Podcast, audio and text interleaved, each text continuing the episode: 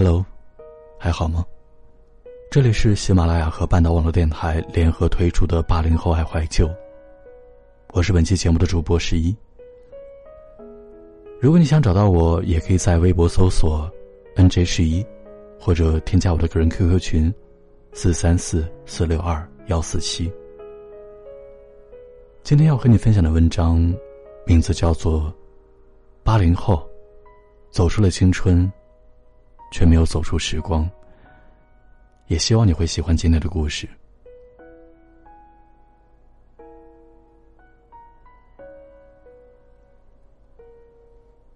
二零一九年开始的时候，白岩松和年轻人进行了一场长达两个小时的交流。在谈及八零后的时候，他用了一个让人很诧异的词——同情。然后接下来的一段话。深深扎中了所有八零后的心，因为八零后的父母没有积累那么多的财富，导致八零后既要有物质方面的追求，又要承担精神方面的追求，非常的拧巴和挣扎。我要对他们说一声：辛苦了。在可以无数次仰望星空的年纪，不得不埋头检视地上的六便士。也许从来到这个世界的那一天起，就注定了八零后的负重前行。八零后的韩寒在这个冬天，带着他的一半人生，也开始了和自己的青春挥手作别。那个曾经坐在央视演播室舌战群儒，在网上将书成义气挥斥方遒的男生，如今却成了一个女儿奴，正襟危坐的对现在的年轻人说道。此番我又发现，我十七岁书中有一句话说错了，那就是“七门红灯照亮我的前程”。红灯永远不能照亮你的前程，照亮你前程的，是你的才能。有人说韩寒世故了，八零后彻底老了，没有了最初的热血沸腾，也失去了纵横战场的精神。八零后，最终都成了他们曾经最讨厌的人。这个时代对八零后好像特别苛刻，还没来得及感受青春的疯狂，就成为别人口中老去的一代。八零后的青春，是一场提前的告别。也许你会诧异彼此都变了模样，但你终会释然。也许我们本该这样：年轻时热烈激昂，而立以后柔软倔强。没成为自己最想成为的人，成为那个讨厌的人，也没有想象中那么坏。回不去的青春，放不下的责任。刚刚过去的跨年，我的朋友圈被一张截图刷屏。踏着八零年代的末班车，从此天台再无二十多岁的八零后。原来从二零一九年开始。最后一批八零后已经步入而立之年。年轻的时候，我们可以为了梦想奋不顾身。但是如今已是死也不敢死也不能死的年纪。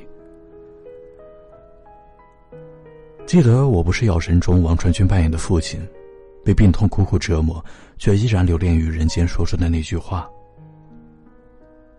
我看到他第一眼，我就不想死了。我只想听他叫我一声爸爸。”不是害怕死亡，是真的放心不下。八零后的我们大多都是独生子女，一对夫妻身后背着四个老人，前面还有一个没有长大的孩子。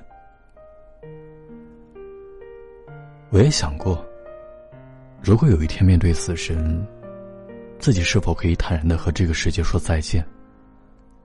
但是答案一定是否定的，因为我不想让饱经沧桑的父母。体验白发人送黑发人的痛苦，也不愿违背曾经对爱人许下的白头偕老的承诺。更重要的是，我还想陪着孩子慢慢长大，看他们结婚生子。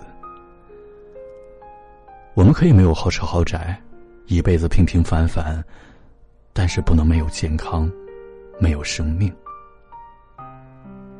八零后开始惜命。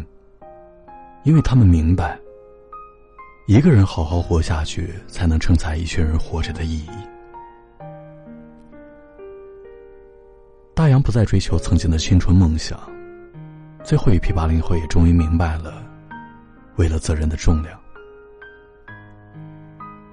梦是把热血和汗与泪熬成汤，浇灌在干涸的贫瘠的现实上。当日常的重量让我们不反抗，倒地后才发现，荒地上缥缈希望绽放。也许八零后真的像白岩松说的那样，是值得同情的一代。但是，即便在荒芜的土地上，也应该有希望绽放。就像东子，最近他说他要上夜校。学习计算机编程，雪岩也经过了多年的煎熬，坐上了经理的位置。大洋放弃了哈雷，爱上了骑行，每天坚持锻炼身体。从年少的愤怒反抗到如今的释然坦然，我们依然有自己的热爱和坚守。八零后，走出了青春，却没有走出时光。生而艰难，我们依然仰着头。站在世界的中心，我们害怕失败，却也从未被打败。只要心中有所爱，便能乘风破浪。下午三点半，阳光才照进房间，抽一支烟，吃顿早餐，垃圾还没扔。躺在床上不想动，还没开始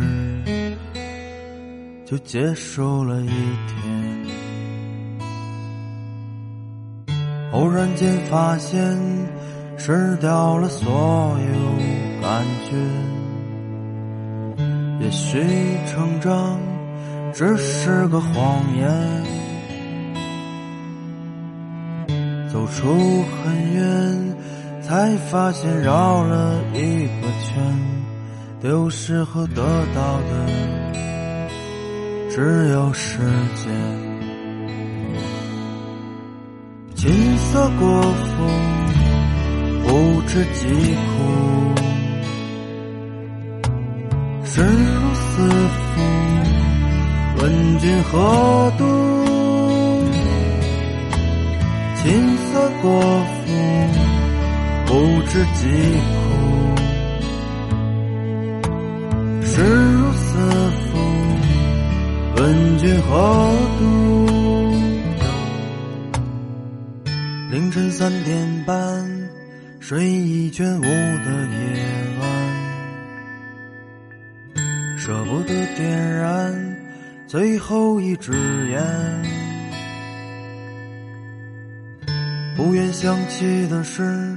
不住在脑海中盘旋，离开的人啊，在没有归来的一天。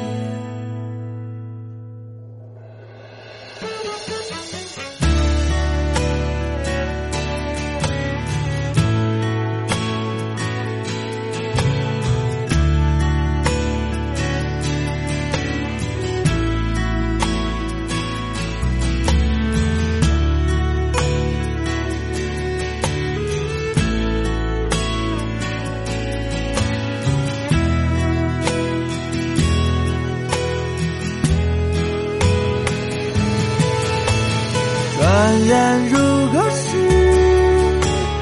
已是很多年。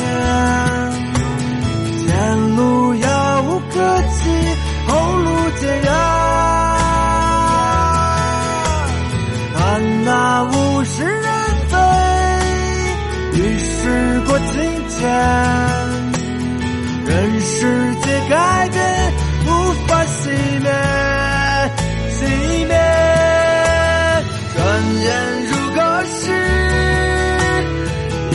是很多年。